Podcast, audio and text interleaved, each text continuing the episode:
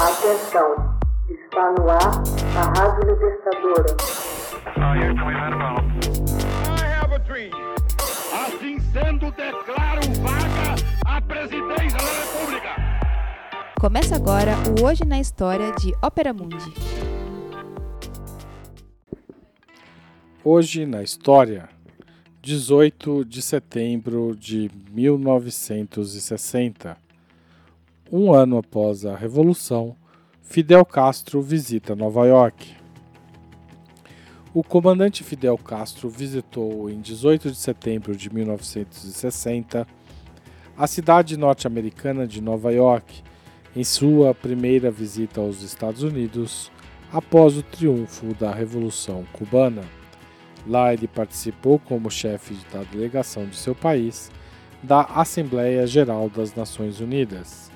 A visita de Fidel despertou sentimentos opostos de admiração e de indignação em vários setores da sociedade norte-americana, chegando ao auge no seu longo discurso na ONU em 26 de setembro.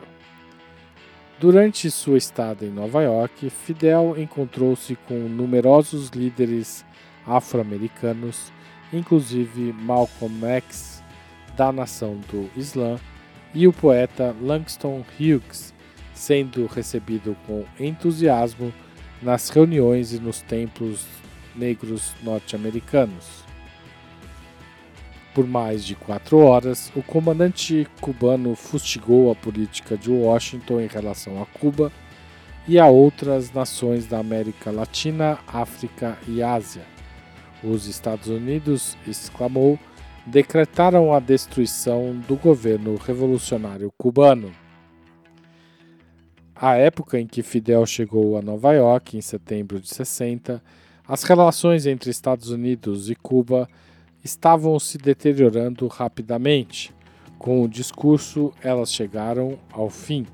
Desde a tomada do poder em 1 de janeiro de 1959, Fidel enfurecera o governo de Washington com sua política de nacionalização de companhias e dos investimentos norte-americanos na ilha caribenha. Altos funcionários norte-americanos, como o vice-presidente Richard Nixon, acreditavam que Fidel estava se inclinando perigosamente em direção ao comunismo. Entretanto, Fidel somente no ano seguinte viria a proclamar o caráter socialista da revolução e no final de 1961 a se declarar ele próprio um marxista-leninista. Em março de 1960, o presidente Dwight Eisenhower ordenou à CIA que começasse a treinar exilados cubanos com o fim de derrocar o governo Fidel. Quando os Estados Unidos suspenderam a importação de açúcar cubano em 1960, o governo de Havana voltou-se para a União Soviética para firmar um acordo de assistência econômica.